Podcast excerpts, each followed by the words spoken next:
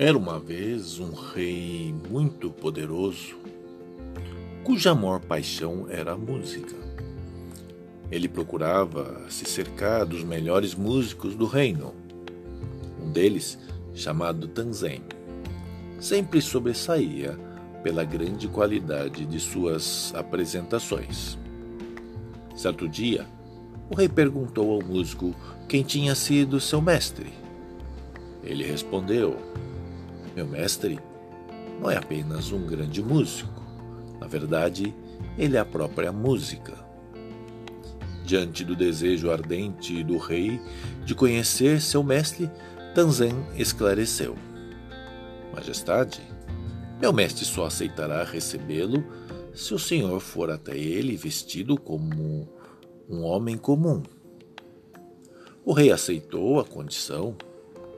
Assim, no dia e hora combinados, despiu-se das vestes reais e, trajado de maneira simples, dirigiu-se juntamente com Tanzen até o bosque onde o mestre costumava meditar. Sentados na grama, aguardaram o final da tarde, no exato momento em que o dia e a noite se fundiam.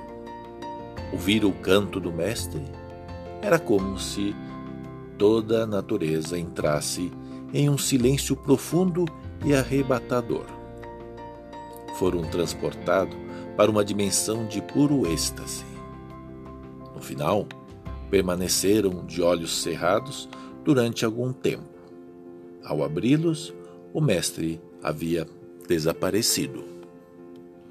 Tempos depois, o rei novamente investido de Sua Majestade, pediu a Tanzen que cantasse aquela canção do mestre, esperando reviver o encantamento. Mas, embora a qualidade do músico fosse primorosa, não foi a mesma coisa. Indagado sobre a razão disso, Tanzen respondeu: A diferença é que eu canto para Vossa Majestade e meu mestre canta para Deus.